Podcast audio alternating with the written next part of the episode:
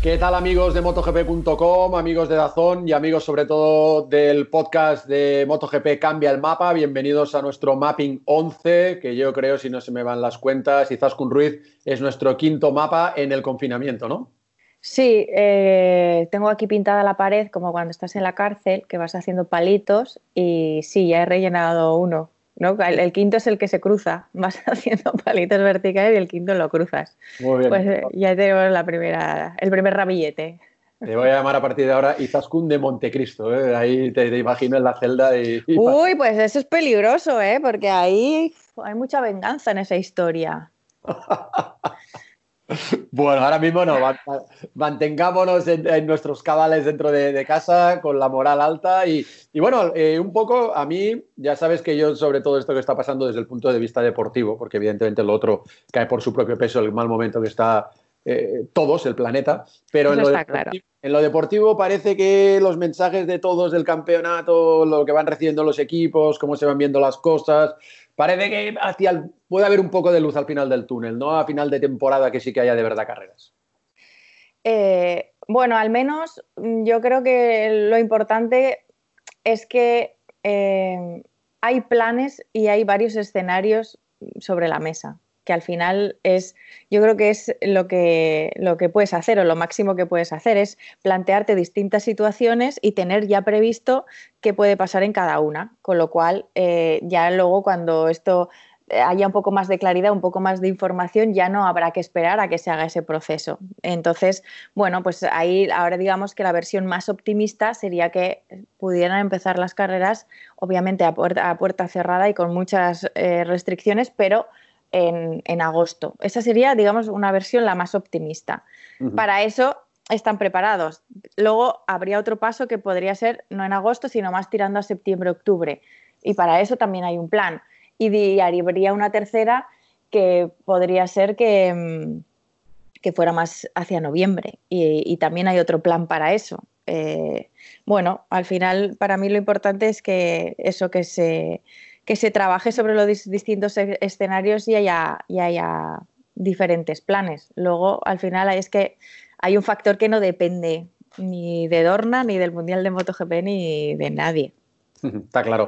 Eh, lo que pasa es que, bueno, van sucediendo pequeñas cositas que para mí son pequeños triunfos que, hablan de, de, que se empiezan a mover ciertas cosas. Por ejemplo, una noticia de esta semana, que todo el material del Mundial de MotoGP, equipos de MotoGP, de Moto 2, de Moto 3, que estaba en Qatar, unos porque corrieron y otros porque lo dejaron ahí después del test, en cinco aviones distintos, desde el 1 de abril hasta el 22 de abril, han podido ir repatriando el material y por lo tanto ya todo el material del Mundial ya está en España, ya está en manos de Dorna. Bueno, es un primer paso, es un primer paso de, bueno, y ahora le tendrán que hacer llegar las cosas a todos los equipos porque normalmente el material va de circuito a circuito y esta vez no, ha tenido que venir a España hasta saber dónde podremos ir. Pero eso ya es un primer movimiento de la rueda, ¿no? Que empieza a quitar ahí las telarañas y empieza a moverse.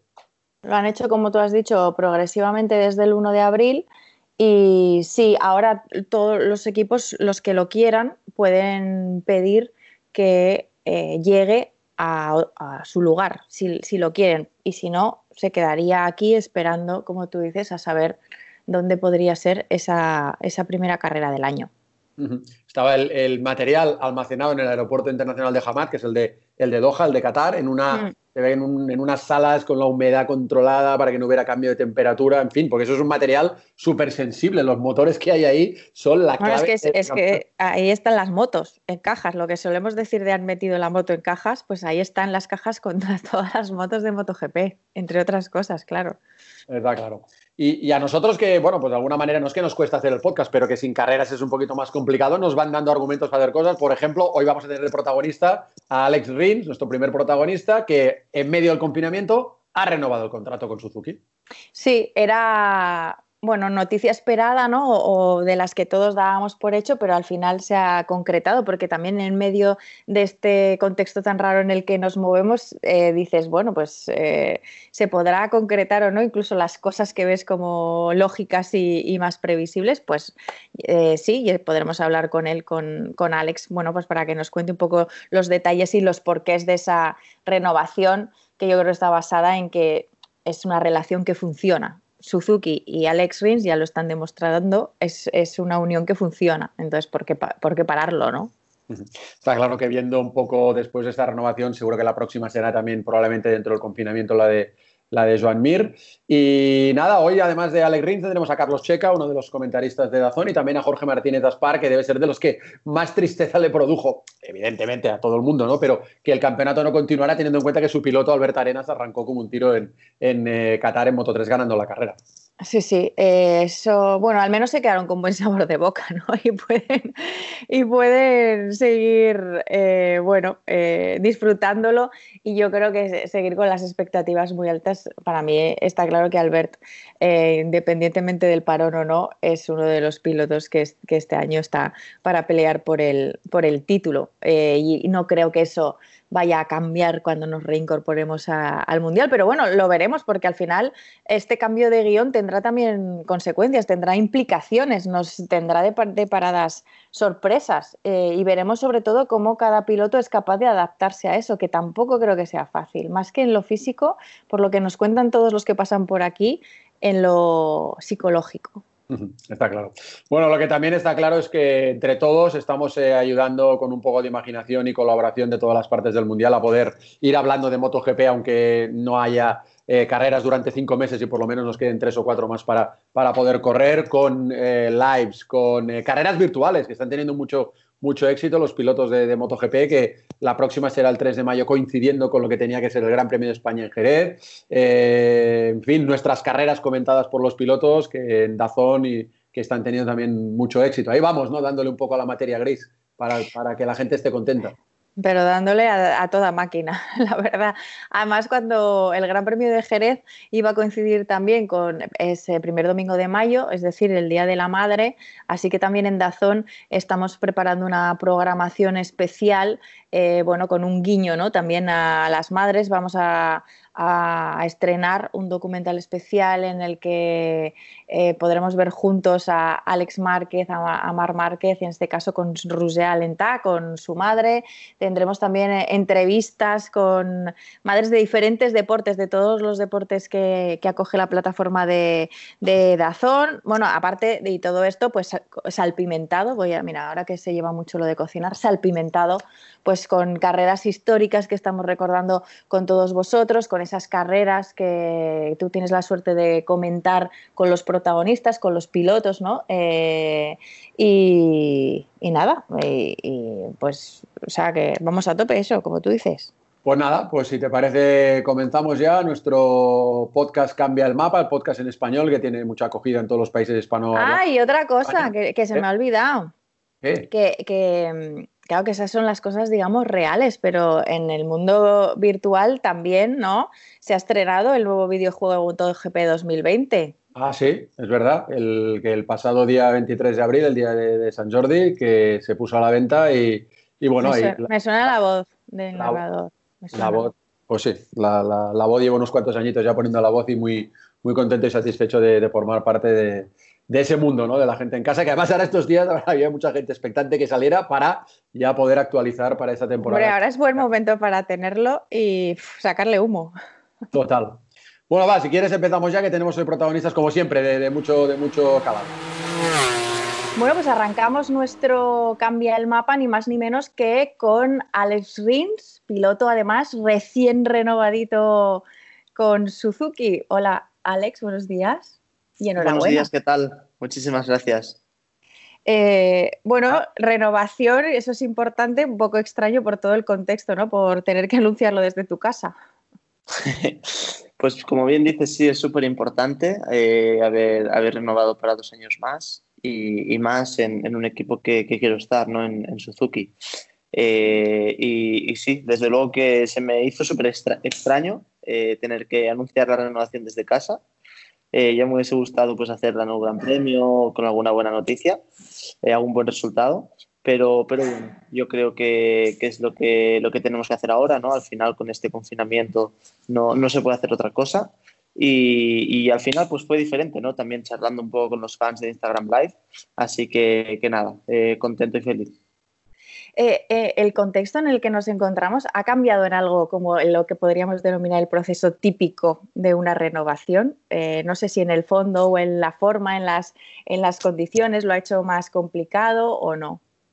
No, no, no, para, para nada. Al final es, es una cosa que, que, llevamos hablando ya la renovación desde Argentina de, del 2019. Lo único que por temas eh, de, de, Japón, por, por, por, por, tiempos, al final, quieras o no, ellos también van a otro ritmo que, que no, que no nosotros, ¿no? Eh, también hay muchísima gente en, en, en Suzuki que ha de decir, ha de pasar por muchos departamentos, ¿no? Y, y, sí, que, sí que hemos tardado, me hubiese gustado anunciarlo antes, pero, pero bueno, eh, las condiciones y todo, pues no, no, no ha afectado nada al, al COVID-19. Y lo de que dices que te hubiera gustado anunciarlo antes, o sea, que se tarda un poco más, ¿por qué ha sido? ¿Simplemente por las distancias? O sea, ¿por qué?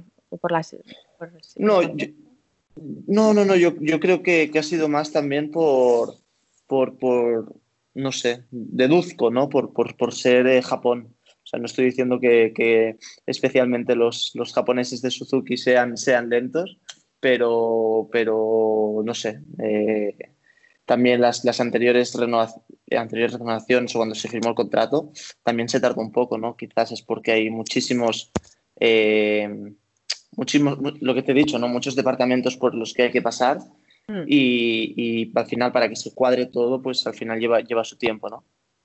Se, se, os vio después de los test que habéis dado un paso adelante grande, que, que tenéis los deberes hechos y ahora con, con, todo lo que a la nueva normativa que salió hace algunas semanas dentro del confinamiento, de la congelación ya de todo y también para el año que viene, ¿esto es bueno para vosotros?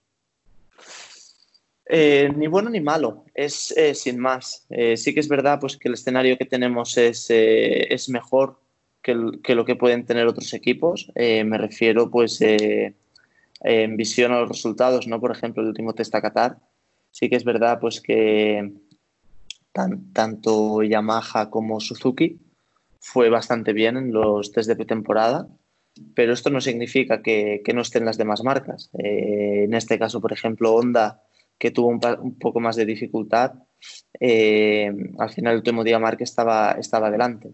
Eh, fue, fue rápido, ¿no? O sea, no significa que tendremos un mundial durante dos años de, de Suzuki y, Yamaha adelante que, bueno, no me desagradaría, ¿no? Pero, pero van a estar delante seguro. Ayer, eh, bueno, eh, protagonizaste una rueda de prensa virtual con, bueno, con Suzuki, con prensa de, todos los países y entre otras cosas dijiste que está muy bien que digamos que la Suzuki es una moto muy equilibrada y tal, pero que no te hacía tanta gracia que se dijera que era fácil de llevar. ¿Por qué? Bueno, porque al final es, es, es cierto, ¿no? Que mucha gente mi, mi, mira a Suzuki, ¿no? Como la moto fácil de llevar, o yo qué sé, eh, siendo rookie quieren ir a, a, Suzuki porque es fácil de llevar la moto, pero al final no, no creo que sea todo así. Es eh, una moto como, como cualquier otra.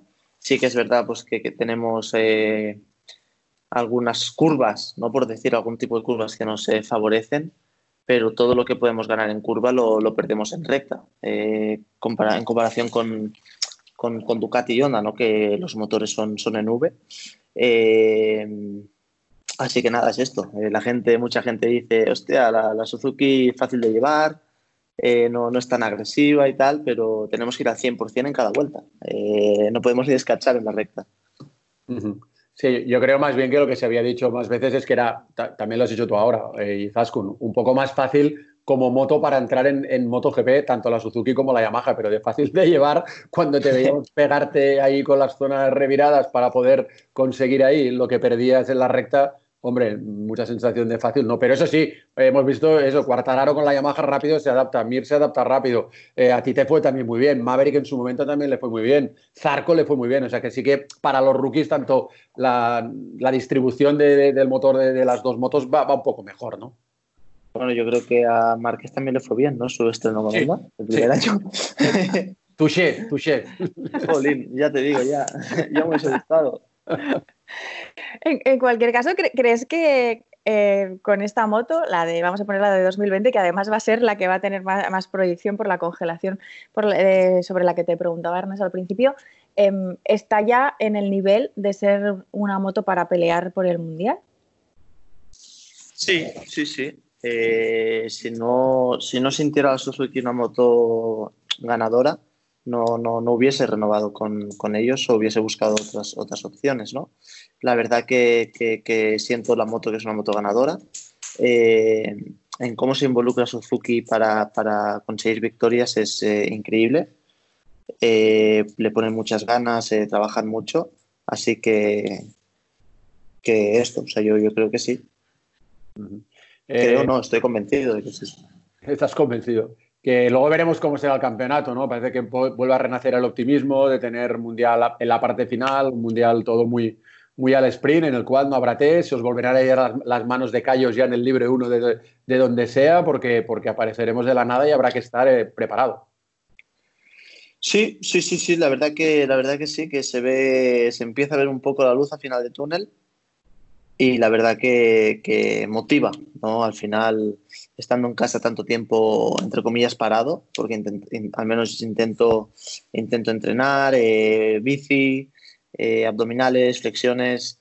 Eh, al final, pues sí, se empieza a ver la, luz al fin del túnel. Hablan que a finales de agosto, sobre agosto, finales, se volverá, volveremos a la carga ya. Así que, que nada, con, con, ganas, ¿no? Entonces ahora sí que se, se pasarán un poco más lentos los días, ¿no? Deseando ya que llegue. Eh, a nivel técnico, vosotros eh, lo hemos dicho, eh, ya tuvisteis súper buenas sensaciones, no solo en Malasia, sino que se confirmaron además en el test de, Qatar. Yo diría, bueno, ahora, tú nos lo dices, pero por lo que contabais, también Joan como tú, en todos los aspectos, no solo en chasis, obviamente sigue siendo un poquito el handicap el motor, pero incluso decíais que en eso también habíais habíais dado un paso adelante. No sé de qué magnitud es el paso, pero, pero lo habéis dado. Sí, sí, sí.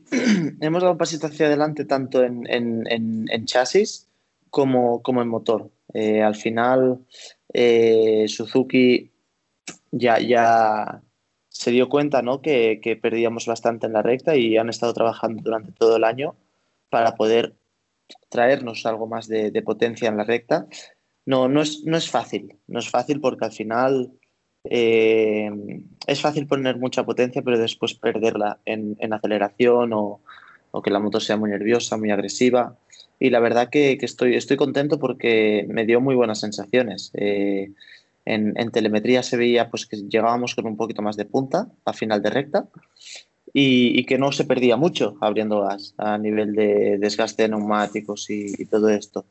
Así que, yo creo que, hemos hecho, que hemos hecho y que han hecho sobre todo un buen trabajo este invierno. Y, no sé si con este, vamos a llamarlo otro invierno que nos hemos encontrado lamentablemente por el camino, este, en este otro paraón, si, si sabes si, si desde la fábrica han podido ir avanzando en, algo. Es difícil porque además ahora en Japón también las cosas se están poniendo un poco más, más complicadas según lo que nos llega y nos cuentan también desde otras marcas. En cualquier caso, por ejemplo, voy a poner un ejemplo práctico. Vosotros erais unos de las marcas junto a Honda que no tuvisteis el hall, famoso hall shot eh, durante los test de Qatar. ¿Crees que durante este tiempo ha sido una de las líneas de trabajo de Suzuki y podréis tenerlo cuando volvamos a, correr, sea cuando sea, o no pensáis o no era una prioridad para vosotros? Según lo que me han dicho, a medida que ibas eh, haciendo la pregunta, yo estaba pensando, seguro que, me pregunta esto. Eh, ¿Eso qué quiere decir? Ha, sido, como un déjà vu, Que está bien preguntado que soy previsible. está, bien, preguntado.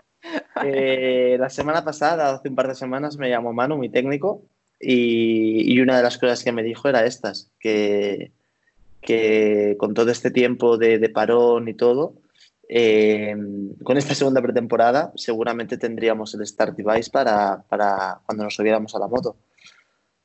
sí, sí. Pero... Y bueno, pues dime, dime, Ernest. No, no, acaba, acaba, acaba. No, no, iba a decir esto y un poco más de, material, ¿no? Porque al final llegaron a, a, Malasia y Qatar con, con, un solo chasis de, de, estos que estábamos probando y realmente pues se confirmó de que, de que este chasis iba bien y, solo teníamos uno, ¿no? Que nos íbamos turnando tanto John como yo en, en los dos test. Eh, así que supongo que más material también traerán. En cualquier caso, la, la, salida tampoco era un problema muy grande para vosotros, porque recuerdo que en esas carreras que estamos comentando en Dazón, que comenté contigo la carrera de Silverstone del año pasado, cuando comenté con Maverick la de Asen, realmente dijo tres o cuatro veces, porque aquel día salisteis tú y Juan súper bien, dice, ¿cómo sale la Suzuki? ¿Cómo sale la Suzuki? Y eso era sin el whole shot del año pasado, o sea que tampoco era un gran problema para vosotros, ¿o sí? No, no, no son un problema para nosotros las, las salidas, pero, pero Ernest, ya sabes, eh, contra mejor, o sea, contra más cosas para ayudar, mejor. Eh, no, no, hemos probado ningún shot, no hemos probado ningún eh, prototipo ni nada, pero, pero bueno, hemos estado pidiendo ¿no? a Suzuki poder tener el, el shot device porque al final, por muy pequeño que sea la, la, ayuda, eh, pues se saldrá más rápido, ¿no? O también cabe la posibilidad de que no vaya bien y salgamos peor. Pero, pero desde luego que si todo, toda la gente lo, lo usa, eh, nosotros también, a mí, al menos me gustaría usarlo, ¿no? Es lo mismo que el, el, spoiler, ¿no? La, el spoiler, la cuchara esta que, que, empezó a llevar Suzuki, la de Suzuki Ducati. Uh -huh al final es que es eso, ¿no? Que, que cuando empieza, y co o como cuando Ducati fueron los primeros que pusieron los apéndices aerodinámicos o lo que entonces se llamaban aletas también en el carenado y al final yo creo que todas las marcas también han seguido por, por ese camino y ahora con lo del whole shot pues efectivamente yo creo que con este parón cuando volvamos no solo Suzuki, por ejemplo también Honda que hizo como un primer eh, un primer intento, unas primeras pruebas muy básicas que no terminaron de funcionar en Qatar, pues también lo tendrá cuando, cuando volvamos. Eh, entra, yo creo que es que entra dentro de, de, la lógica, yo creo que también de evolución de las fábricas y que probablemente es de las pocas cosas en las que se, ahora mismo se pueda concentrar el trabajo también de las fábricas, porque claro. lo demás tampoco se puede tocar, ya pensando en, en el año que viene. No sé tú, a nivel has hablado de, de, un poco de tu preparación física, pero ¿cómo te preparas también eh, a nivel, digamos, de coco para un, para un mundial tan raro, tan diferente, que puede ser tan al sprint? al sprint. Pues, pues la verdad que, que, al principio se me hacía un poco duro, ¿no? Más que, que hacer un mundial al sprint, el estar parado en casa, pero al final buscas, eh, buscas entretenerte, ¿no? Al final eh, buscas pues eh, estar en contacto con tu equipo, pasarlo bien aquí en casa con, con tu familia. Y la verdad que, que no, no, he pensado mucho en esto del campeonato de sprint. O sea, lo que, lo que tengo ganas de, de, de hacer es, es correr y, al final mi mayor pasión ahora mismo es correr y, disfrutar. Así que cuanto, cuanto más corra o cuantas más carreras haga, pues más feliz y más contento estaré. Hablabas, hablabas antes de que, de que estáis en contacto con Manu, Manu Cazó, tu técnico, que es eh, argentino afincado en España. ¿Qué tal la relación con él? ¿Con, ¿Cuán importante es para, para ti, Manu, con ese carácter tranquilo que, que, se le ve, que tú eres radicalmente lo opuesto de él? Bueno, tranquilo. parece, tranquilo. Parece. no, la verdad que, que, que muy bien. Eh, la verdad que la relación es, es buenísima eh, nos compaginamos muy bien, nos entendemos muy bien y, y, y esto, al, al final, eh, como creo que he dicho antes, somos, somos como una familia, ¿no? Eh, cuando a mí me gusta estar en casa, me gusta pasar rato con, con los míos, pero es que mi equipo son, son los míos, es, es como mi familia también. ¿Y, ¿Y, tú, Alex, te consideras un piloto tranquilo? Porque a ti sí, sí que yo creo que te hemos eh, bueno, siempre que hablamos de ti lo, asociamos o con ese adjetivo, con piloto tranquilo, pero hay veces que a mí siempre me queda la duda, porque ahí digo, hay veces que a lo mejor en un momento puntual de, una temporada, de los inicios, se pone ese adjetivo a alguien, ¿no? Pero, pero a mí me queda la duda de, si luego siempre os, identificáis con ese adjetivo de decir, bueno, estos piensan que soy tranquilo, pero no entiendo por qué. Soy, soy tranquilo o puedo parecer tranquilo, eh, pero o sea, tengo mis, mis momentos de, de, nervios, de, intranquilidad, de, eh, yo qué sé, eh, subirme por las paredes, estar en el motorhome y estar aburrido y coger la moto, ir al box, box a la oficina, oficina, motorhome otra vez. pero, pero sí, o sea, creo que puedo decir que, que, que, soy tranquilo, al menos en, durante el fin de semana de carreras. Desde luego se pasan nervios, el dolor de barriga siempre, siempre está ahí, eh, pero, pero bueno, eh, intento pues estar tranquilo, eh, analizar la situación y, esto me ayuda. permíteme preguntarte por alguna cosita que fuera de lo que es directamente las carreras. ¿Cómo está Paco, tu perro, que se hizo famoso el día que comentamos la carrera de Gileto, que se puso a roncar en medio de la transmisión?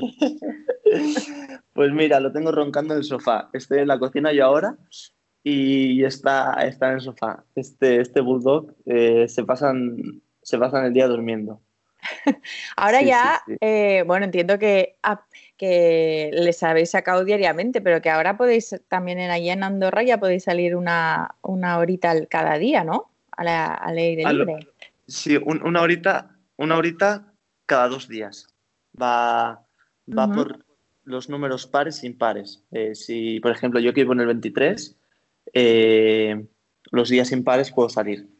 ¿no? O sea, hoy me toca confinado en casa. pero, pero, como bien dices, eh, te tengo que decir que o sea, no, sacamos a los perros a la calle, ni, ni durante este confinamiento, ni ahora que, que están estas, estas nuevas medidas, sino que cogemos el coche y nos desplazamos nada, dos, dos tres kilómetros a, una, casita que tenemos aquí también en, Andorra, que tenemos eh, un, jardín con césped y, corren ahí. Sí que es verdad pues, que nos saltamos el confinamiento eh, subiendo al coche y desplazándonos dos o tres kilómetros, pero al final yo creo que es mejor, tanto para nosotros, por no ser contagiados, eh, y tanto para los perros y por, la gente, ¿no? Y escucha una cosa, Alex, yo te dije, te dije cuando hicimos la carrera esa, te dije, tú empezaste el año, te cortaste el pelo, te rapaste en 2019, me dijiste, no, no, no me rapé, me corté el pelo. Ahora sí que te has rapado, hiciste el anuncio de la, de la renovación, pero vamos, que te han pasado la maquinilla, pero a saco. Ahora me rapaba al cero.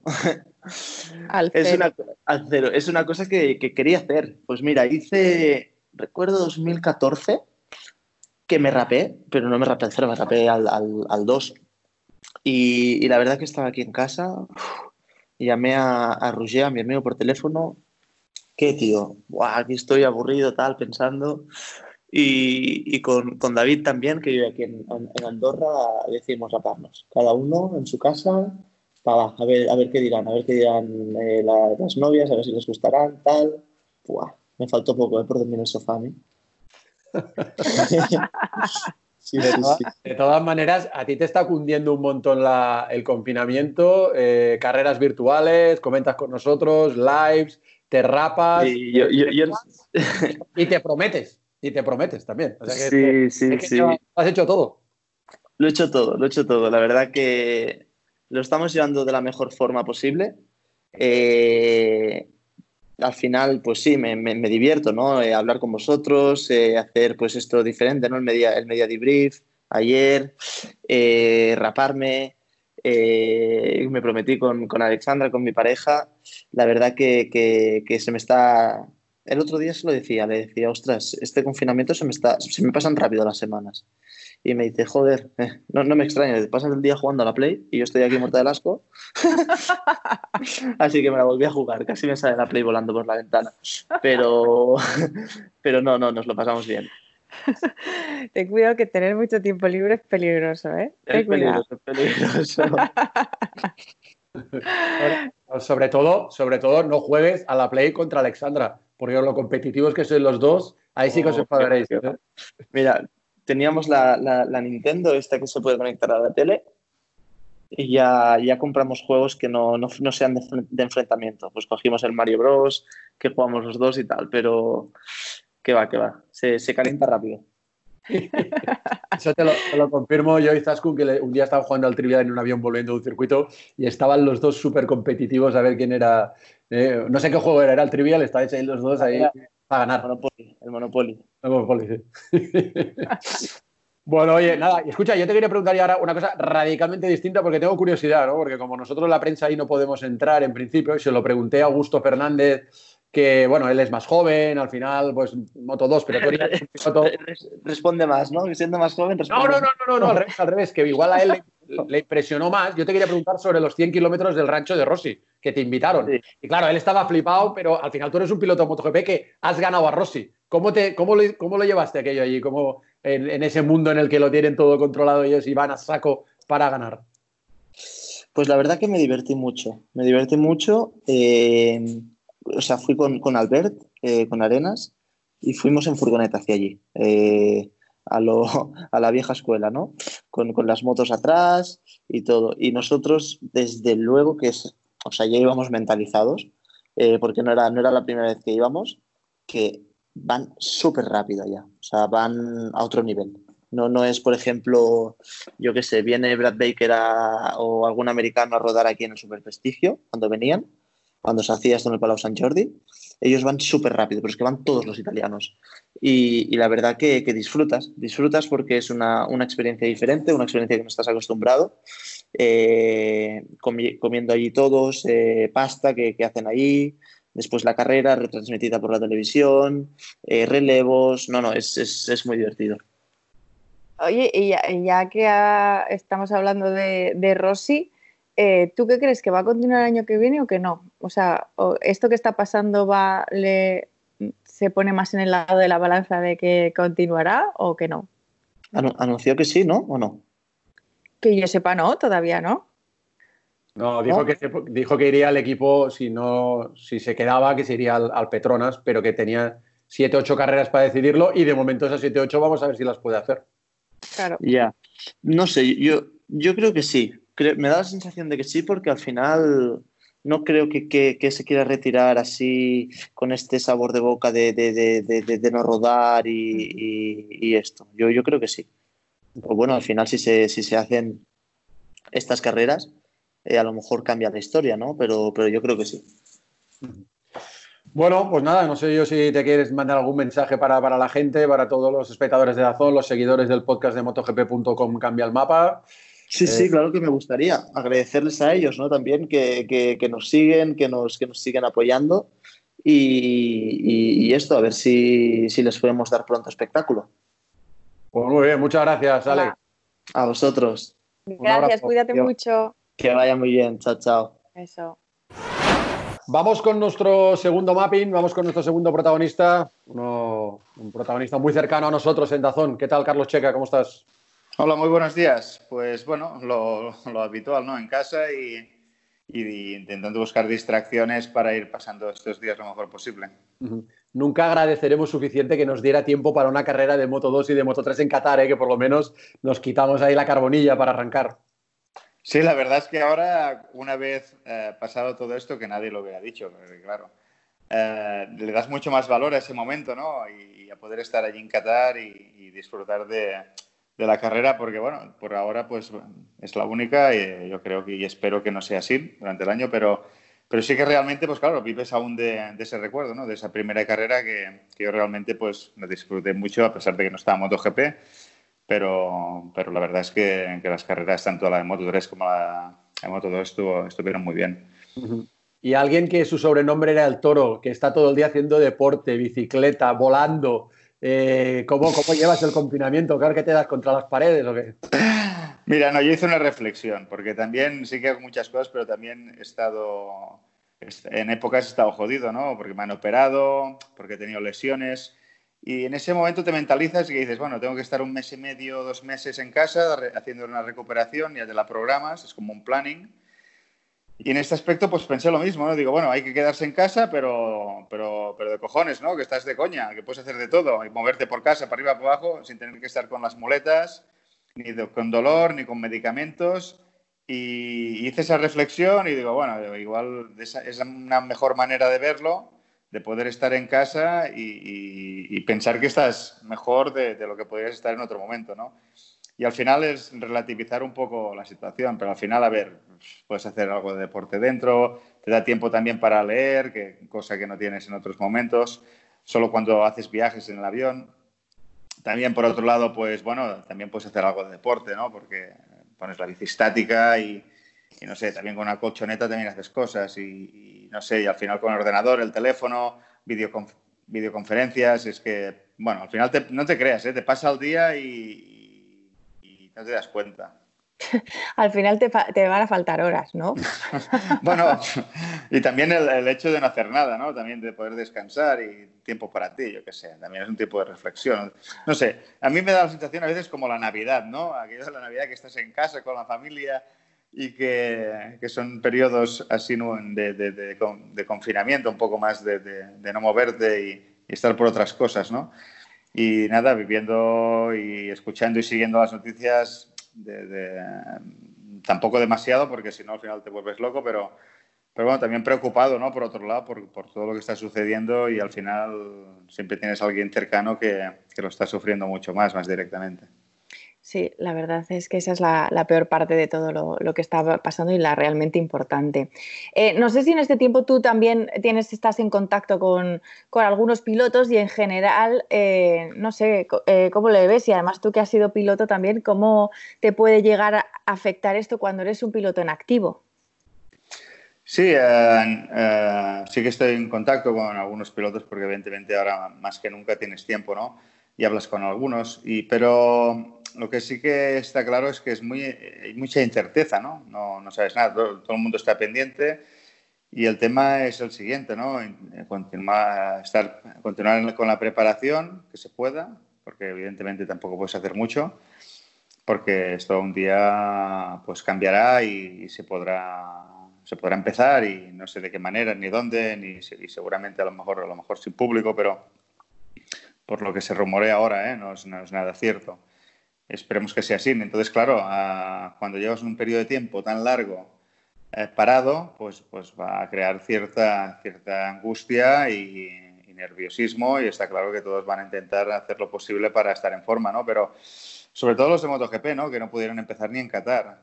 Por el resto, pues bueno, ya tiene una primera toma de contacto, unas sensaciones y creo que en ese aspecto, pues... Eh, pues eh, ya tienen una referencia, ¿no? Y seguramente pues los que fueron bien, pues bien, mantendrán y los que no, pues tendrán ya pensados algunos cambios con los cuales pues poder ya plantear la, siguiente carrera.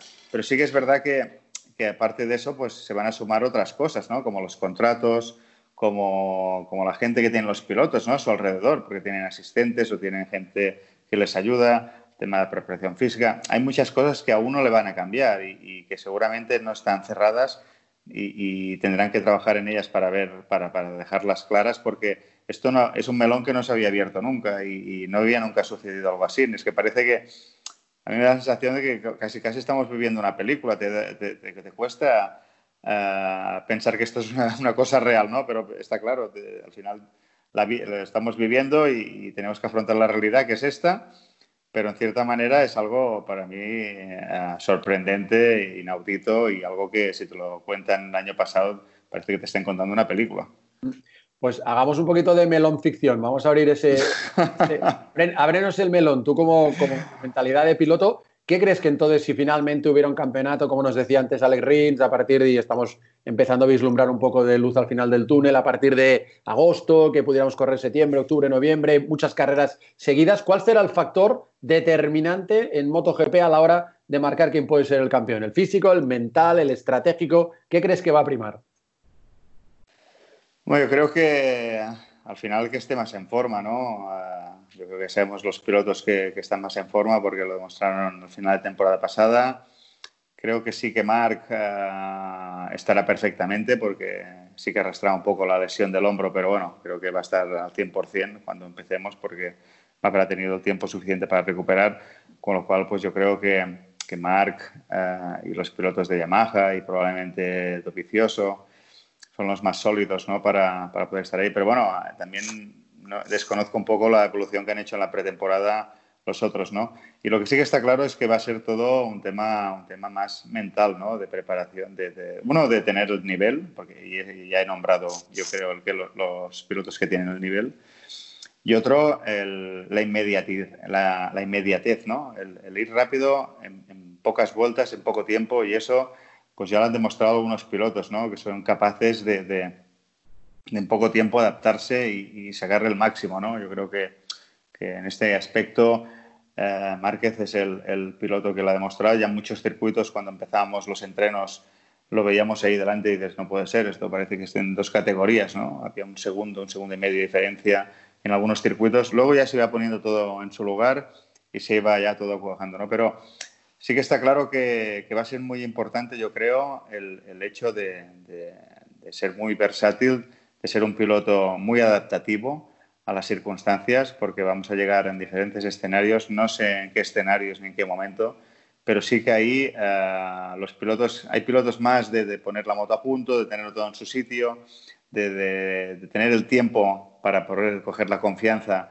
y eso creo que, que no, va a ser, no va a ser bueno para, para los pilotos que, que, busquen ese, ese, esa puesta a punto que, necesitas mucho más tiempo ¿no? En, en encontrarla y por otro lado, pues, pues supongo que también, al final, con que van a ser, no sé cuántas carreras van a ser, pero sean las que sean y donde sean, van a ser para todos las mismas. Es, es una partida en, las cuales, en la cual todos van a tener las mismas cartas. Y en ese aspecto, pues todos se van a tener que adaptar, no solo el piloto, ¿eh? sino el propio equipo, las propias marcas, porque está claro que van a tener que hacer un trabajo muy, muy, muy enfocado a un momento concreto y seguramente mucho más concentrado, ¿no? Porque seguramente el número de carreras van a ser muchas menos. Entonces, ahí sí que va a ser muy importante, no, no, no me gusta decir el hecho de no fallar, ¿no? Pero eh, sí que estar mucho más acertado, porque los errores ahí se van a pagar mucho más caros. En, en esta descripción que, que has hecho, em, ¿crees que sirven de algo, lo entrecomillo, eh, lo que vimos en los test de pretemporada, hablando de, MotoGP, eh, especialmente en los test de, Qatar, o no? ¿O es para todo el mundo borrón y cuenta nueva? Bueno, yo lo que sí que vi, que las Yamaha estaban muy en forma, sobre todo Viñales y Cuartararo. Creo que también Cuartararo tiene que, también confirmar, ¿no? Es un piloto de los más rápidos pero luchar por el campeonato es otra historia, ¿no? Y, ahí va, vamos a ver si es, si es capaz. Viñales, pues bueno, yo creo que tiene la capacidad y, y la forma y las posibilidades también técnicas para, para poder lucharlo. Eh, si consigue pues eh, la constancia y, y, estar centrado en cada una de las carreras que van a, van a ver, pues yo creo que también es un candidato. Luego Dovicios, evidentemente, va a estar ahí seguro, porque, bueno, para mí puede ser el primer rival, pero... Eh, y luego, bueno, está Valentino, eh, Morbidelli, que está un poco más atrás, la Suzuki fueron muy bien, la verdad es que yo creo que han dado un paso adelante, y evidentemente la Aprilia también y la KTM creo que mejoraron, pero ya están mucho más atrás. Con lo cual, pues yo creo que ahí te dejo en, bueno, con, con, con Márquez, con las Yamaha, sobre todo eh, Piñales y Cuartararo y luego pues Ducati pues creo que, que Dovizioso va a estar ahí seguro, ¿no? evidentemente vamos a ver a otros pilotos que van a poder estar por delante también, como otras Ducati, otras Yamaha, pero, eh, y la Suzuki yo creo que también puede ir bien, pero eh, los nombres para mí son estos tres, cuatro. Bueno, tres, cuatro, lo que has dicho más. Dime uno. No, no, no, en las características que has dicho, dime uno. Uno que para ti parta como favorito. evidentemente. Luego Yamaha, pues ya te he dicho, Piñales y Cuartararo, en orden. Y creo que también hay que poner ahí a Dovicioso, ¿no? En ese, en ese segundo plano, en, ese, en, en, buscar el rival de Marc, en este momento, te estoy diciendo tres, cuatro pilotos. Ojalá haya más, ¿eh? Ojalá esté Alex. Y mi deseo, una cosa es el deseo que yo puedo tener, que no se confunda el deseo con, con, con, la realidad que te tengo que describir por lo que he visto hasta ahora. ¿eh? Pero eh, mi realidad ahora en este momento es que, que, hay unos pilotos que tienen un cierto nivel, hay Mar que está por encima y otros pues que, que están ahí cerca, ¿no? Y, creo que otros podrían estar mucho más cerca, como Viñales, pero por una serie de razones que desconozco, eh, pues a veces no le salen las cosas y no consigue dar, yo creo que lo máximo que puede dar tanto él o sacarle de la moto, ¿no? Entonces, eh, si consigue Viñales, yo creo que encontrar ese punto de equilibrio que, tiene, pues yo creo que también puede ser un primer rival. Hablábamos hace, hace un poquito con Alec Rins, otro de nuestros protagonistas de Cambia el Mapa, y, le preguntaba a Izaskun por algo que él dijo en un, en un, Instagram live estos días, y es que estaba como un poco molesto de que se dijera que la Suzuki es fácil de llevar, pero lo que sí que es claro que yo le matizaba, digo, hombre, es fácil de llevar para los que debutan, para los rookies, eso es la Yamaha. Eh, ¿Cómo crees que es el carácter de, las motos? Un poco, si lo podemos no alargar mucho, pero un poquito cada carácter Honda, Suzuki, Yamaha y, Ducati, que son las que, están delante y que tú también conoces mejor. Sí, yo, la, realidad absoluta es imposible describirla, ¿no? Pero mis sensaciones, por mi experiencia y, lo que yo percibo, porque también hacía tiempo que no me subo en una de ellas, ¿no? Pero eh, sí que está claro que hay que matizar una cosa y creo que es muy importante, Ernest, en los neumáticos el carácter de una moto te lo puede cambiar completamente el neumático. Entonces, tú es mucho más importante. Ahora, en este momento sería mucho más eh, cambiante el carácter de una moto cuando cambias el neumático que cuando cambias de moto. Eso para empezar, ¿no? Entonces, lo digo porque a veces, porque las motos ya están a un cierto nivel tan elevado, por ejemplo, a nivel de electrónica y, a nivel de geometría, que, que, no es que sean muy diferentes todas ellas, ¿no? Pero claro, cuando vas a buscar la, décima, la milésima, aquellas tres décimas que hacen la diferencia en una vuelta, pues sí que, que sí que pues esas pequeñas diferencias pues son muy grandes, ¿no? Dentro de, lo que es el conjunto de una moto, ¿no? Y las sensaciones que, tienes y lo que te permite una y otra. Entonces, el, el motor de, Yamaha y de Suzuki eh, es un motor que, que la entrega de potencia es mucho más suave, parece, es una sensación, y por, cómo está configurado, ¿no? Entonces la Honda, la Ducati y, la, y la KTM, yo la KTM y la, la, la, Aprilia, eh, yo creo que han evolucionado mucho y tal, pero aún están en, en, una evolución, en un crecimiento para llegar a ese primer nivel. Pero yo también en ese aspecto la KTM también la Aprilia la metería como, como un carácter más Honda, ¿no? Más, más Ducati al menos lo que percibo en el circuito. Y, pero por otro lado, pues tienes más, tienes más potencia y lo que tiene la Suzuki parece que, le falta un poco de potencia arriba, ¿no? Pero abajo, en la, en la, entrega de potencia, cuando empiezas a tocar el gas, tiene una suavidad y una entrega muy buena. Y esto pues permite que tú puedes abrir un poco con una cierta, no facilidad, pero con, con, mucha más tranquilidad. Después está toda la electrónica que la gestiona. ¿eh? Ahora en este momento pensamos que estas motos tú puedes abrir un porcentaje de gas mucho más elevado y la electrona pues te gestiona la potencia que llega al suelo. Pero, eh, y después eh, la Yamaha parece que para mí sí que pierde un pelín arriba de potencia, pero es, pues, probablemente es la más completa, ¿no? Mantiene esa parte abajo más suavizada y luego arriba, pues, pues bueno, le falta un pelín de caballos, pero, pero no tanto yo creo como Suzuki al menos el año pasado. Y esto pues hace pues que la moto pues sea para el piloto un poco mejor. Y luego en cuanto a, a comportamiento, a chasis, sí que hemos visto pues, que la Yamaha tiene un comportamiento muy bueno, muy estable y parece que la Suzuki, pues eh, en algunos circuitos, no, no probablemente durante todo el año, pero sí en algunos circuitos es sorprendentemente rápida, al menos lo que hace Rins con ella, ¿no? Hay circuitos que, que tienen una velocidad de paso de curva superior a las demás y, probablemente en esto, pues probablemente Alex Rins pues también tenga con su manera de llevarla algo, algo, algo que de decir, ¿no? Porque seguramente él también influye en que esto sea así. Era como Lorenzo cuando en la Yamaha, ¿no? Tenía una capacidad enorme para hacerla correr más que nadie en, mitad de curva. Y dicen que la Yamaha, bueno, a veces es todo el conjunto, ¿no? Con lo cual, pues yo sí, yo personalmente, yo creo que las motos algo más, eh, mm, no fáciles, pues ni mucho menos, porque al límite siempre es muy complicado, pero sí algo más permisivas, algo más amigas, pues yo pondría la Yamaha y la Suzuki sin ninguna duda. Y em, cambiando un poco o totalmente de, tercio, vamos eh, a hacer como, a ver, una ronda, vamos a, vayamos a llamarlo así, como de preguntas rápidas, un poco en base a lo que las distintas entrevistas que estamos haciendo en nuestro podcast, que no ha fallado desde que empezamos con, los test, o sea que ya llevamos unas cuantas semanas haciendo este podcast, nos van contando pues nuestros protagonistas, ¿no? Que normalmente son pilotos o jefes de equipo o, distintas personalidades del paddock, ¿vale? Entonces, eh, por ejemplo, uno de, las, eh, de los temas que, hemos, hemos, tratado, o ahora mismo también lo hemos hecho con, con Rins, pero ya te digo, ¿eh? vamos a, hacer como rondita rápida. Em, ¿Tú crees que Rossi finalmente se va a retirar la temporada que viene? Pues, si te tengo que decir que sí o que no. Sí. esto es un... Hombre, obviamente, nadie lo sabemos, solo lo sabe él en su cabeza, pero al final estamos hablando de, bueno, de sensaciones O, al menos saber o creer que pues con esto que está pasando, pues a lo mejor retrasa un poco esa decisión que iba a tomar este año o no. Eh, todo depende, mira, hay dos factores aquí. Una, depende de las carreras que se hagan este año, porque siendo eh, optimistas se van a hacer algunas.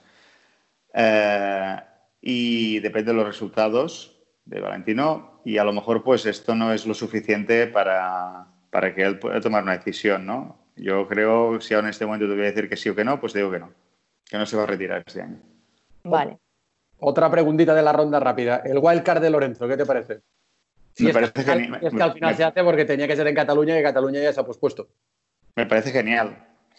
Me parece genial porque Lorenzo va a reencontrarse con las sensaciones que había tenido en el pasado y si él, depende solo de él, si pone la motivación y tiene las ganas, que eso lo desconozco, pero si él se implica, evidentemente vamos a ver otro Lorenzo.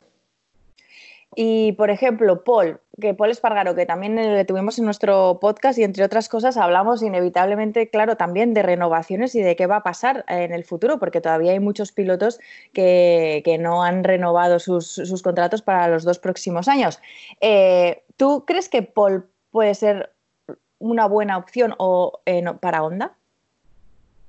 Sin ninguna duda. Yo creo que Paul ya ha madurado, ya es un piloto muy rápido, eh, ha hecho un trabajo enorme, sin ninguna queja.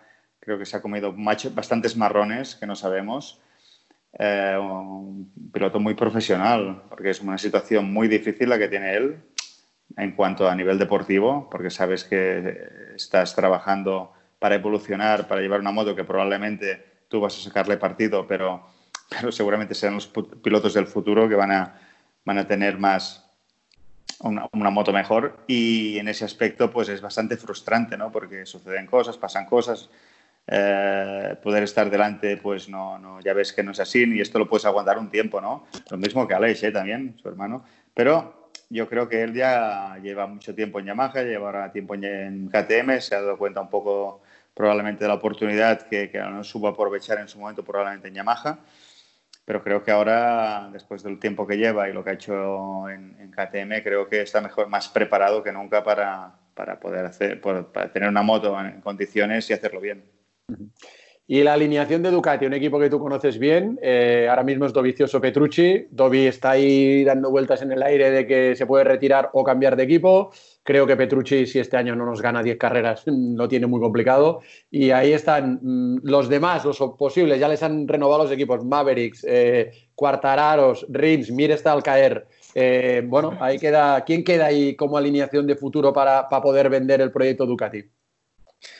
Miren, en este aspecto yo no voy, no voy a hablar de nada que no sepáis, ¿no? pero sí algo, algo a lo mejor introducir algo nuevo en, este, en esta situación. Eh, lo que pasa es que, claro, el escenario ha cambiado completamente, ¿no? De, ser un año normal a ser un año con esta historia, pues que vamos a ver qué sucede. Pero sí que, que, por ejemplo, aquí el más listo yo creo que de todos en este aspecto ha sido Mark. Mark porque ha dicho, oye, yo esto de que cada año eh, empezamos a negociar, empecemos a marear, que si este diré Después está el tema de, los rumores y que te vienen equipos y ofertas. Esto realmente para un piloto, yo cuando lo he vivido, te desestabiliza bastante, ¿no? Porque cuando vas rápido con una moto y cuando estás confiado, cuando estás centrado en un campeonato, quieres tener toda la tranquilidad, ¿no? Y saber que, estás negociando con diferentes marcas, ir a cada carrera y ahora esto, ahora lo otro, todo va cambiando. Esto te aparta un poco del foco, ¿no? Este año va a ser un año muy corto, más a más porque van a ser muchas menos carreras. Con lo cual, en este aspecto que se terminan los contratos, eh, esto también va a afectar muchísimo. Entonces, poder tener ligado ya el año que viene creo que es muy importante y cuanto antes mejor. El tema de Ducati, eh, pues está claro que se les ha cuestionado, han estado siempre en ese eh, me gustas pero no te quiero o te quiero pero no me acabas de gustar, no sé cómo decírtelo. Y esto el piloto lo percibe, ¿no? Entonces, claro, a que estás en un, en un, lugar que... No quiero decir que Ducati no, no quiera ni a Dobby ni, ni, a, ni, a, ni a Petrucci, ¿no? Pero sinceramente creo que ellos lo que quieren es ganar a toda costa. Saben que, que en este momento batir a Mark es muy complicado y van a intentar a buscar opciones para, para, para poder hacerlo, ¿no? Y esto pues pasa buscando, probablemente ya creo que estuvieron hablando con Viñales, no, no lo consiguieron y no sé si están buscando pues, alguna otra opción. Evidentemente, si no tienen ninguna otra opción, pues yo creo que podrán continuar, ¿no? Pero eh, sí que Dobby ya lleva un, ciclo muy largo en Ducati, probablemente a lo mejor quiere cambiar de aires, no lo sé, lo desconozco. Eh, y Petrucci, pues ya veremos, ¿no? Eh, tendrá que ganárselo a nivel de resultados, porque está claro que yo creo que Ducati pues, va a continuar con Petrucci si, si hace lo que hizo, por ejemplo, en Mugello, que pudo ganar allí, o puede ganar otras carreras si no, pues para él yo creo que será complicado si no le acompañan los resultados de poder continuar. Bueno, también entonces como opción, si buscan otras opciones, Paul también podría ser una opción para Ducati, que claro, lo decimos en onda porque es verdad que, que parece que siempre se ha dicho que podría adaptarse mejor a esa, a esa moto o brillar más, pero, pero vaya, eso, eh, yo creo que es uno de los pilotos que ahora mismo está, digamos, en la lista de todos los equipos que, que necesitan reforzarse. Sí, pero para, KTM, KTM no sé si va a tener un sustituto de Paul. Todo depende ah, un poco yo creo, y depende de la evolución. Yo creo que KTM ha mejorado bastante, ¿no? No sé, yo personalmente preferiría quedarme en un sitio conocido, que me he hecho mi moto, que conozco y que sabes que al final tienes una fábrica detrás. Desconozco un poco la situación de Pole dentro, pero, pero si se va evolucionando y mejorando, creo que también es bastante estimulante. Oye, ya la última, como ahora todo el mundo también con tanto tiempo aprovecha para ver carreras antiguas, para recordarlas, eh, para ti, ¿quién es el piloto, el, mejor piloto de la historia? Si es que existe. Ostras, esta pregunta me la hicieron y, no, yo, yo, de la historia, claro, yo hablar de Agostini o hablar de Nieto, o hablar de Mike Hollywood o hablar de, no sé, de Barry Sheen también que me gustaba, o, ya eh, es, complicado porque no, y seguro que me dejo alguno, ¿eh? porque no, no viví esa época. Eh, yo te puedo hablar de la época vivida. pues desde, tu época vivida. Cuando empecé pues, a ver las carreras que estaba Lawson, estaba Rainey, estaba Gardner, eh, después ya Duhan y, fue cuando yo llegué al campeonato. Pues eh, yo, claro, de esa época, pues evidentemente, pues Duhan era un piloto muy valiente, tenía unas capacidades y un carácter brutal, como típico australiano, muy profesional y muy determinado y muy valiente también, y después del accidente. Eh, pero Valentino yo creo que, y después estuvo Biaggi también y otros pilotos que hicieron grandes resultados, pero yo creo que el, que llegó y, lo hizo y superó a los demás fue Valentino, ¿no? La manera de hacer y la soltura que tenía y la capacidad técnica y mental, sobre todo, cómo gestionaba bien ¿no? las situaciones. Eh, y en ese aspecto yo creo que Valentino para mí ha sido el mejor de la historia hasta el día de hoy que con Marc, por lo que ha hecho, cómo lo hace, y llegar al campeonato el primer año y ganar, eh, y sobre todo, pues ha ganado en un momento diferente de, del que ganó Valentino, ¿no? Por, el tema de los neumáticos, por el tema de que Honda dominaba bastante ahora la competencia y el nivel del campeonato.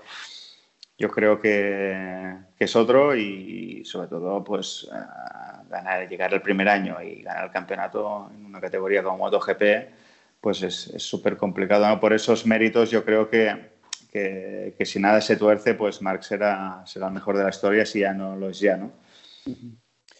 Bueno, Carlos, ha sido un placer eh, charlar contigo. Por cierto, eh, te llamaremos dentro de poco porque sabes que en nuestra plataforma en Dazón estamos dando carreras históricas comentadas por los protagonistas.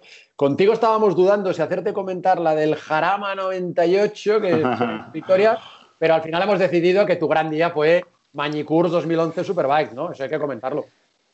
Sí, yo, a ver, eh, para, mí, para, mí, eso es fácil de recordar y de explicarte, ¿no? He tenido eh, el de Cataluña, Jarama y sobre todo Magnicurs, claro, ganar el campeonato eh, no, es, no es una carrera, es todo un año, un trabajo de un año, no de un año, sino de casi de una vida deportiva.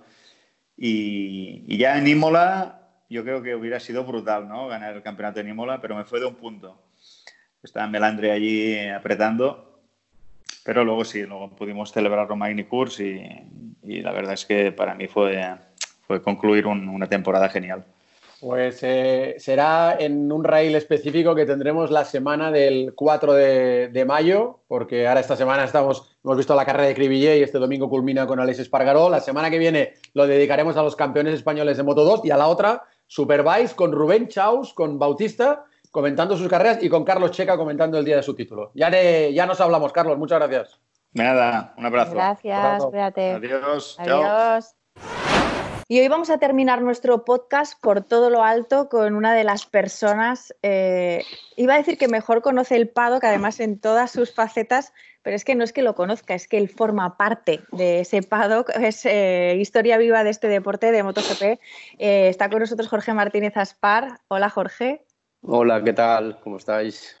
Eh, eh, la verdad es que a pesar de todos los años y todas las historias y todos los momentos también difíciles que, hayas podido vivir en, el Mundial, supongo que esto supera a todos y, nos ha pillado a todos por sorpresa, ¿no?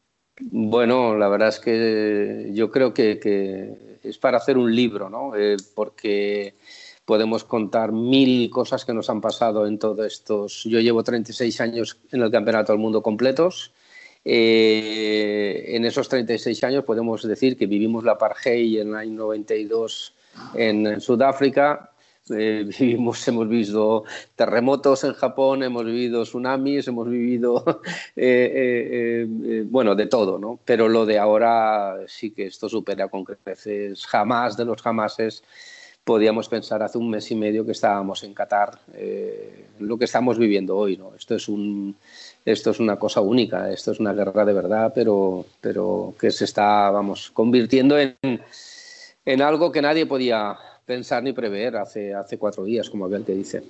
Desde luego hablas de ese hace un mes y medio estábamos en Qatar y además estabais, eh, lo estábamos recordando antes, también celebrando la victoria de Albert Arenas. Eh, no, no, sé cómo, o sea, ¿crees que, que cuando volvamos a empezar, sea cuando sea, todo volverá a empezar, digamos, desde el mismo punto.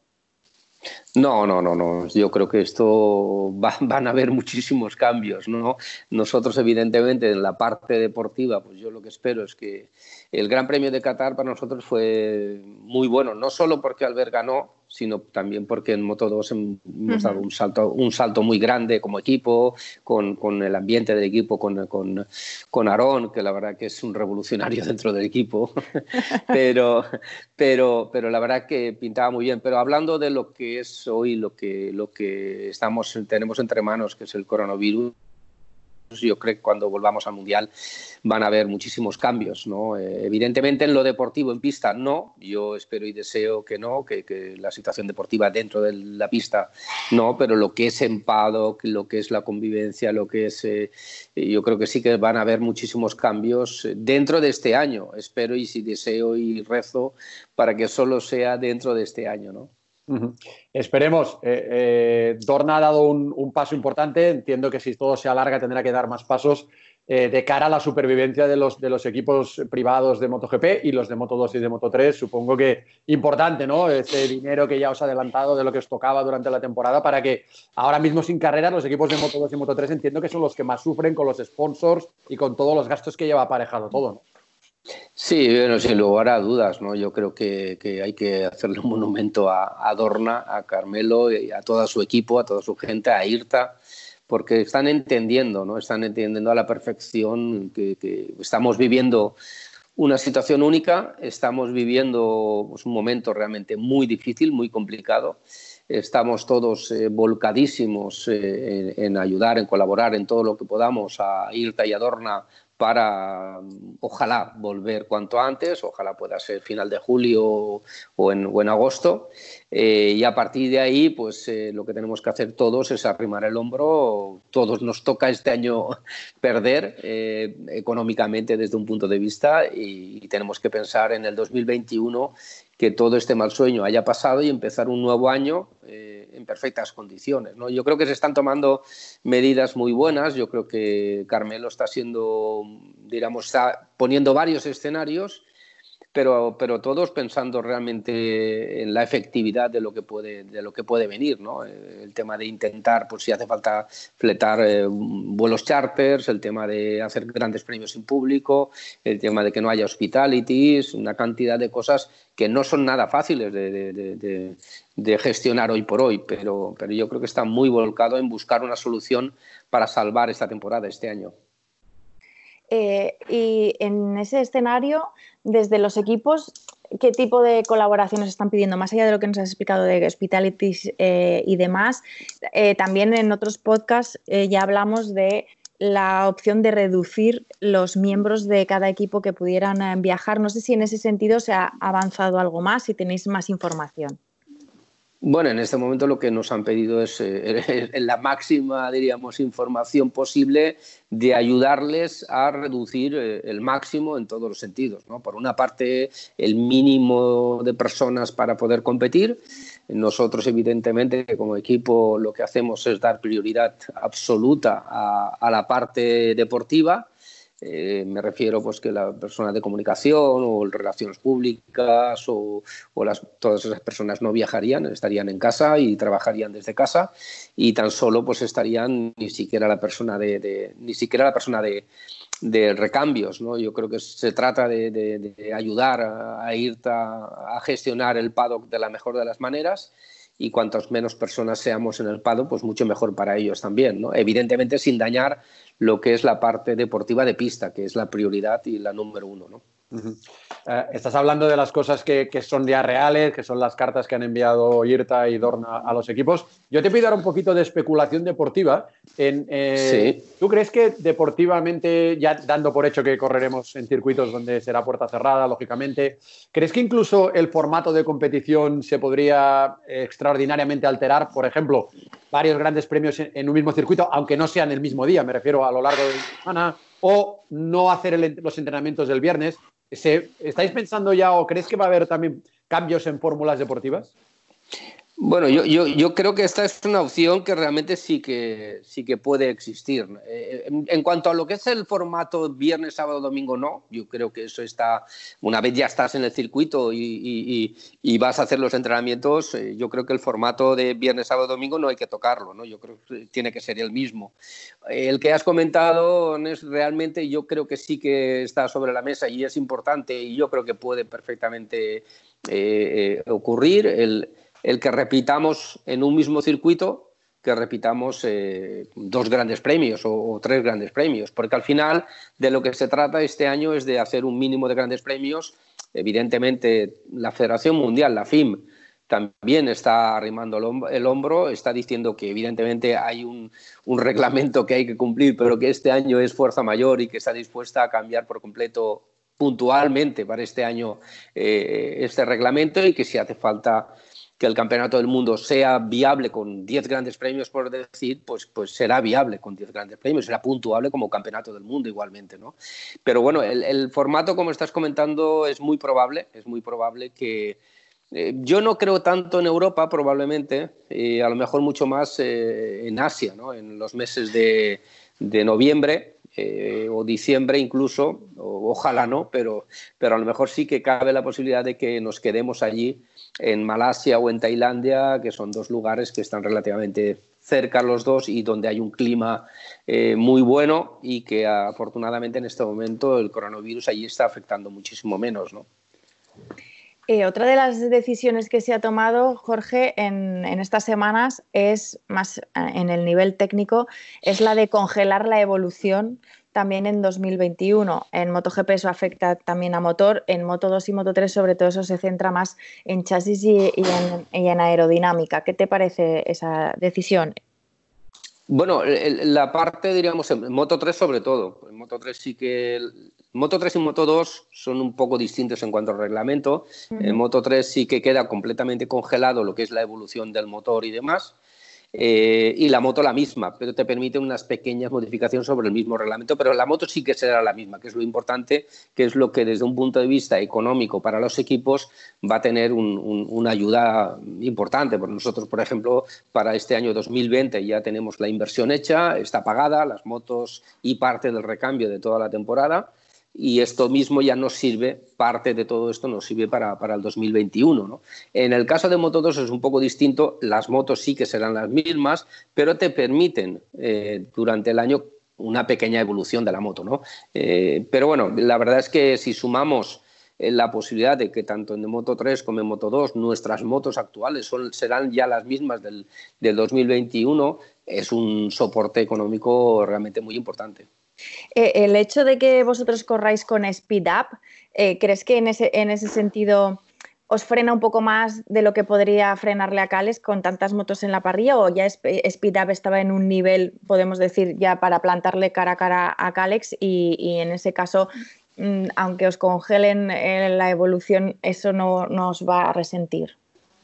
No, no, nosotros estamos muy contentos, eh, de verdad, eh, con Calex, eh, con, con porque ya el primer test en Valencia fue muy bueno, en Jerez fue impresionante, el simulacro de carrera de, de Aarón.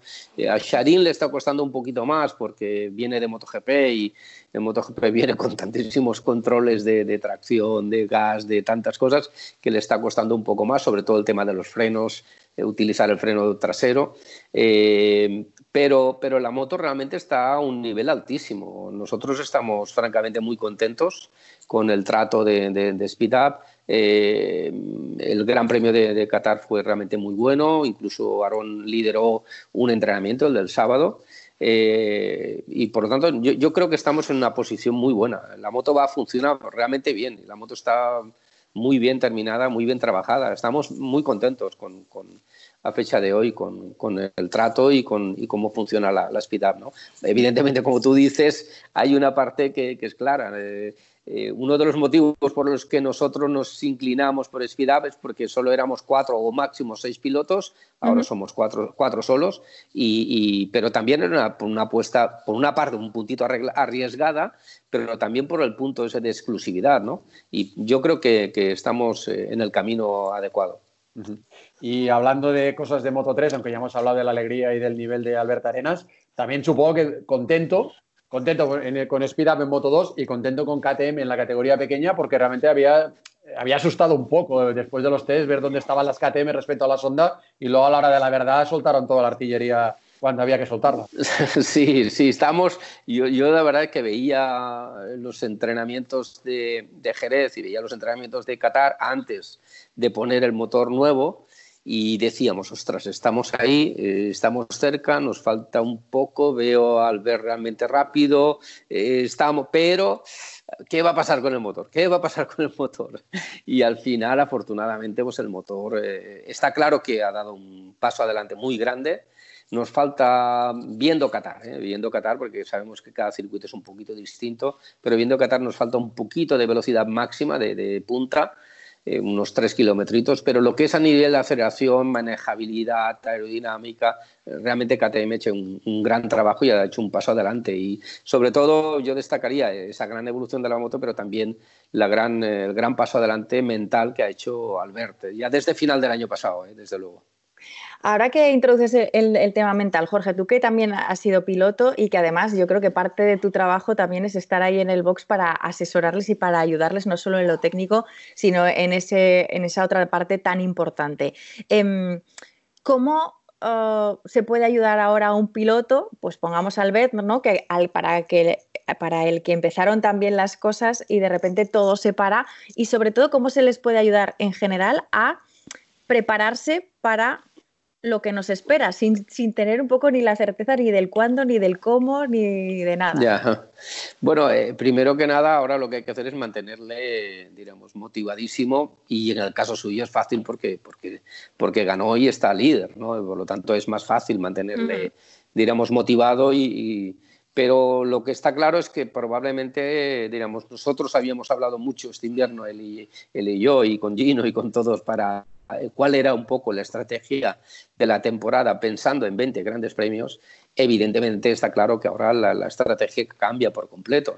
Eh, ahora en este momento la, la, situación es diferente porque de pasar a 20, 20 grandes premios a pasar a, no lo sé, 10 o 12 grandes premios, pues evidentemente cambia por completo. Eh, tienes que ser, eh, tienes que intentar pues, fallar el mínimo posible porque evidentemente a menos grandes premios los errores se pagan mucho más y a partir de ahí pues hay que, hay que, hay que pensar de una manera muy distinta. Pero bueno, hay que esperar, hay que esperar para saber realmente al final cuántos grandes premios van a hacer. ¿no?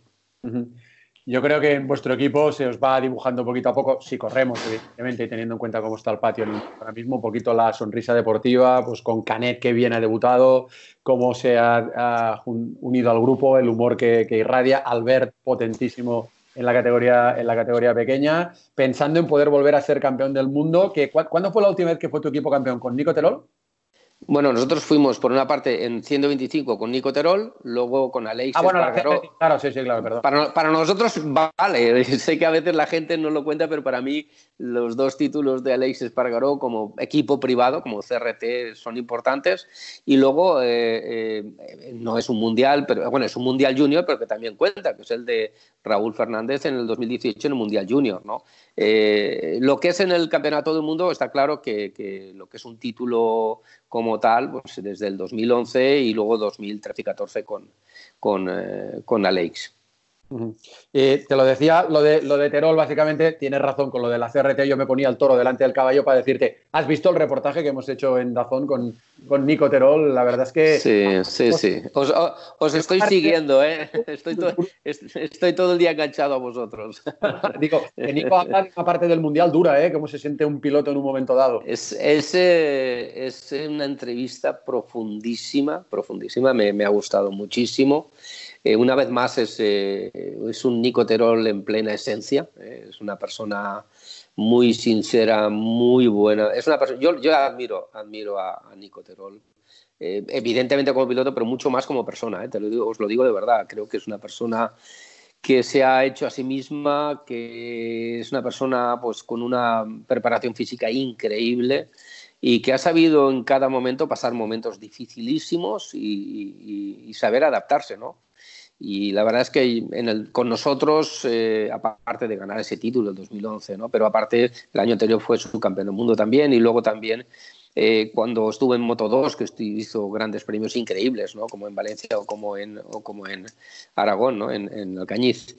Pero ahora, por ejemplo, con la escuela está haciendo un trabajo brutal. Estamos muy fastidiados porque creemos que este año tenemos un equipazo para, para la Talents y para el Junior y, es una obra principalmente de él. ¿no? Eh, Nico es el que está hoy llevando a, esos cinco pilotos eh, espectaculares.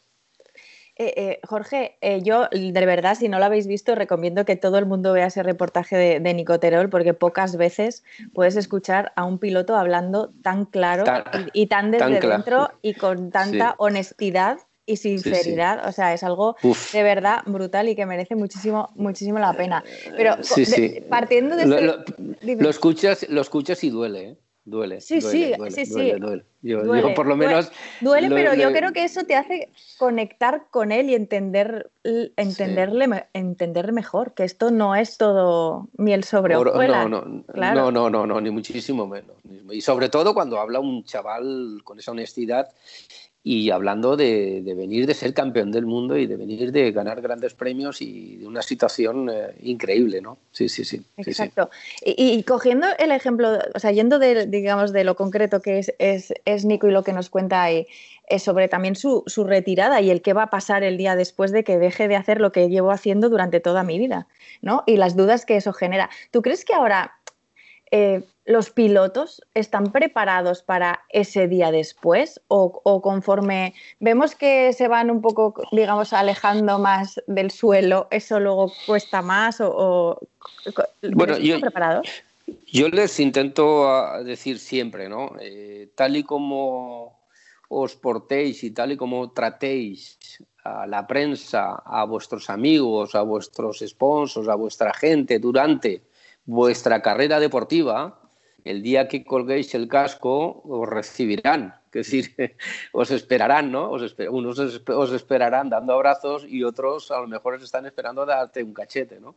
Y por lo tanto, yo creo que lamentablemente la mayoría de los pilotos yo creo que no están preparados para el día después. Eh, yo creo que no, eh, sinceramente. Yo creo que es muy difícil a un chaval de 20 años, 22 años, 24 años eh, darle consejos, decirle, cuidado que yo he pasado por aquí, cuidado que a mí me ha pasado esto, cuidado que a mí me han engañado, cuidado, le das consejos sinceros, le das consejos que, de cosas que te han pasado de verdad.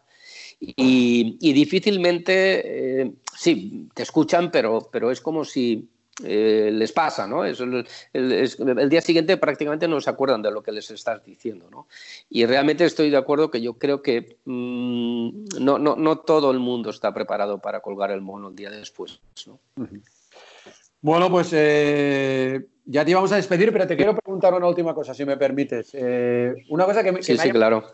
porque se ha ido diluyendo durante el año y no nos hemos dado ni cuenta, y yo no sé si algún día te lo he preguntado, con micro seguro que no, pero no sé si te lo he preguntado en algún aeropuerto. ¿Cuándo, de alguna manera desapareciste del entorno del equipo del Petronas? Porque el año pasado, cuando se anunció el equipo, era, la plaza de tu equipo, de las parties, sí, Team, y tú tenías que ser el coordinador o tal, y de repente has desaparecido de ese box. Bueno, la verdad es que ver, nosotros tenemos un acuerdo con ellos, pero evidentemente inicialmente yo iba a ser más el director eh, deportivo, director de más el entorno de los pilotos, era la parte inicial.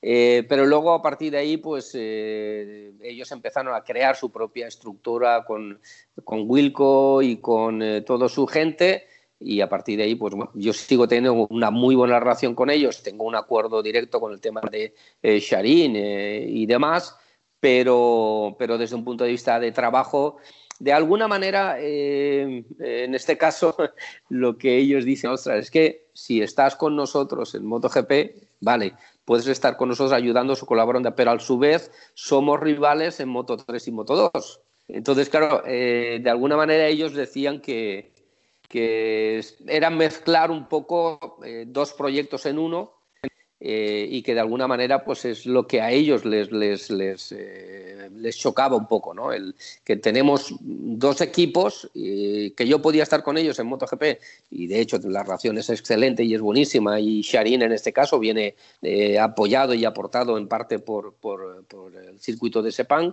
pero en este caso Raslan pues veía un poco una competencia en el caso de Moto 3 y Moto 2, ¿no?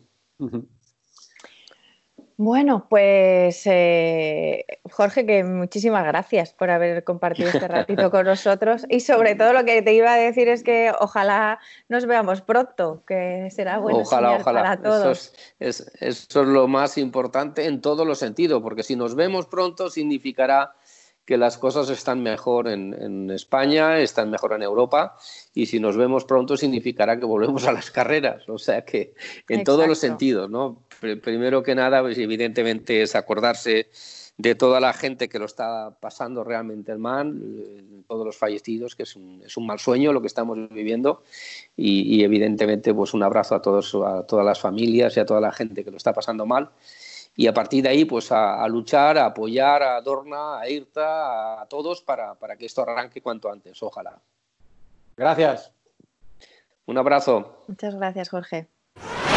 Una gozada, yo creo, Ernest, haber podido terminar escuchando a Jorge Martínez Aspar, no solo en lo técnico, no solo en la parte que nos preocupa a todos, sino también en, bueno, en todas esas lecciones ¿no? que, nos aporta siempre eh, como piloto que ha sido y como persona que, está, que sigue trabajando después de más de 30 años formando también nuevos, nuevos pilotos y nuevos campeones. La verdad es que es una gozada poder acceder a, gente como Jorge, como Checa, como Rins, ¿no? que son los héroes de muchísima gente, de los que estamos ahora confinados en casa y que puedan participar con nosotros en nuestro podcast o en cualquier cosa que hagamos en, en Dazón, siempre, siempre a disposición y estos días pues todavía se agradece más. La verdad que, la verdad que sí. Yo creo que nos ha quedado bien el podcast, ¿no? A ver qué nos dice la gente cuando lo escuche, que siempre nos gusta tener su, su feedback, su respuesta, pero, pero bueno, yo creo que motiva poder seguir haciéndolo y motiva poder seguir hablando con, todos ellos y yo creo que nos animamos así unos a otros, que también está muy bien. Eh, aunque sí te digo que yo creo que el podcast eh, tiene más tirón cuando la gente sale a la calle porque lo utilizan mucho para correr, para estar en gimnasios y en el coche. Y ahora me estoy dando cuenta un poco que, aun estando la gente más ávida en casa de cosas, Mm. eh, también como hay tal proliferación ahora de Insta Live, de Facebook Live, de, de- multiconferencias, todo el mundo está hablando desde todos los sitios, pues hombre, yo creo que la gente, estos podcasts que estamos haciendo estos días, yo creo que los va a consumir más a medida que vayan pasando los meses, Eh, como también son un poco intemporales, en el sentido que hasta que no haya carreras no va a cambiar mucho la cosa, creo que van a ir creciendo poco a poco, ¿eh? pero porque ahora hay como una sobresaturación de, de información de, de motos y repito, ¿eh? me he dado cuenta que, la, que el modus operandi de nuestros seguidores es coche y correr, eh, o elíptica o bicicleta, pero, pero escucharlo haciendo actividad, ¿sabes? Bueno, pues, pues nada. Hola a los que nos estáis escuchando tres meses después. Ya aprovecho. Bueno, eres, Oye, eres eres dime. tuyo del futuro. Soy yo, eso es, mi yo del futuro. Eso ahora Hola. también está muy de moda, que en anuncios y tal que sale. ¿Qué le dirías a tu yo del futuro? ¿Qué te diría él a tu yo del pasado? Esto tiene mucha gracia ahora. eh, cuando el anuncio aquel del detergente, vengo del futuro para traerte un detergente. Era un, poco, Sí, era un poco el aviso de lo que iba a pasar, ¿no? El, Yo- futuro nos vienen a traer que limpiemos, porque si hubiéramos tenido un poco más de higiene en algún momento estaríamos mejor. Yo me disfracé una vez de, de la del anuncio con la peluca azul y todo. Y el traje súper bien hecho por mi madre que cose. Y porque en Nochevieja en Pamplona, para salir por ahí de bares, todo el mundo se disfraza. Y fue uno de los disfraces que usé una, una Nochevieja, el de la lejía, que viene del futuro. Por cierto que eh, he sido bueno, porque estos días estamos todos tan fastidiados que hay que ser buenos. No te he recordado ahora, pero tú lo has dicho ahora, San Fermín, eso sí que es un también golpe duro. Estaba claro que no podía haber un San Fermín, pero es, es esas cosas que te van conectando con la realidad. como Que no hay San Fermín, que no hay Semana Santa, que no hay uf, eh, Feria de Abril. Exacto. Uf. No, no porque, Que no sea, obviamente era más que esperado, pero no por esperado hace que el bajón sea máximo, la verdad. Y dices, es- ¿cómo puede estar pasando esto? ¿No? Porque además, cada vez que pasa una cosa de esas, dicen, no, solo se había suspendido dos veces por la guerra civil. Normalmente es, solo se había suspendido por una guerra, ¿sabes? Es, es Sí, sí. bueno, pues nada, pero eso no quita para que, además, esto conociendo a los pamplonicas, porque sé que habrá mucha gente de blanco y rojo el día 6 de julio haciendo en casa, pero lo que se pueda Está claro. y como se pueda. Llevaremos la máscara roja. Como- Eso ya se lleva de- pa- dentro para siempre. Yo tengo aquí en Barcelona tengo pañuelos de San Fermín, o sea que no, la, bien. mascarilla, la mascarilla será perfecta para pintarla blanco y rojo, pues sí. Pero- Mi madre está haciendo mascarillas blancas y rojas. Pre- preparando. Bueno, pues nada, que ya tenemos otro podcast en el, en el saco. La próxima semana también nos llegará el siguiente ahí cerquita del, del 1 de mayo, que sería un momento, otro de esos que te conecta con la realidad, que tendríamos que estar en Jerez. Aquello que el otro día me hacía una entrevista a alguien, ¿qué echarás de menos en Jerez? Y digo, pues mira, cogemos el avión con Izaskun, aterrizamos y del aeropuerto nos vamos al Casa Pepe, nos metemos ahí el jamoncito, Sí. el, el cazón y todo eso, ya ahí arranca el Gran Premio. Madre mía, sí. El Casa Pepe, la venta Esteban, qué alegría. Es que es una alegría para el cuerpo, la verdad. Y, y luego la gente, el Gran Premio, el 1 de Exacto. mayo. Va, el circuito, el tiempo, que suele ser espectacular ahí también. Bueno, Bueno, pues nada, estamos en esta Así es. y saldremos de ella, que es lo más importante. correcto. Bueno, pues nada, nada, lo hemos dicho todo, ¿eh? que en Dazón continúan los contenidos, con carreras eh, eh, con protagonistas, con diferentes contenidos dedicados a jóvenes, a las retiradas, al Superbikes, a los campeones de Moto 2. Y en el futuro también le vamos a dedicar un rail a, a Alex Cribillé, que estos días ha cumplido 50 años, eh, cumplió hace algunos días, 50 años, y el otro día comentamos Río con él, el día que todo cambió, la carrera del subtítulo de, de 500. Sí, sí, además es, es muy divertido, cuenta cosas muy, muy divertidas. Por cierto, que Alex ha cumplido 50, pero que esta semana han cumplido años Cuartararo y Alex Márquez, así que felicidades a los dos. Es verdad, uno el 20 de abril, la canción de golpe de- del Celtas Cortos, y el otro el día de, de San Jordi. Y El por cierto, 23, y sí. por cierto, perdona, ya que el día de San Jordi, el mismo día que cumple eh, Alex Márquez, quiero mandarle un abrazo muy grande a Artur Vilalta, a su mujer y a todos, porque les han, a su segundo hijo, Paul, nació el día, el día de San Jordi. Así que enhorabuena a él. Buena noticia que alguien de la familia de motos también llegue cuando hemos perdido a tantos en las últimas, en las últimas fechas. Pues eso, enhorabuena y a disfrutarlo. Mira, tiene- Estoy viendo la foto. La foto, la foto del Paul, ¿eh? Del. Pues nada, que, un abrazo a ellos en, como en nombre de, bueno, pues del optimismo que tiene que, reinar, ¿no? que después de la muerte también puede llegar la vida y que, y que después de la, de la oscuridad nos llegará esa luz que hemos intentado todo el podcast de hoy y llevamos de, con ello hablando un poco del cierto optimismo que nos van a dar ciertos símbolos, signos, nos van dando de que sí, va, aunque sea al final, aunque sea en septiembre, aunque sean pocas, pero que saldremos de esta y eso significará que podremos volver a la realidad también del entretenimiento y de, y de nuestro deporte. Pues, pues sí, es que te ha quedado tan redondo que no voy a decir nada más, Ernest. Pues lo dejamos hasta la próxima semana, que será tu cumpleaños, Izaskun, cuando hagamos el siguiente podcast. Efectivamente, yo también voy a cumplir años. Mira, de otra manera, esto también es otra cosa que podremos contar a nuestros nietos. Bueno, tú. Yo ya se lo contaré a quien se cruce por el camino. bueno, bueno, un beso grande, Izaskun, y a todos los seguidores de, Cambia el Mapa, de MotoGP.com y de, y de Dazón. Un saludo. Un beso, cuidaros.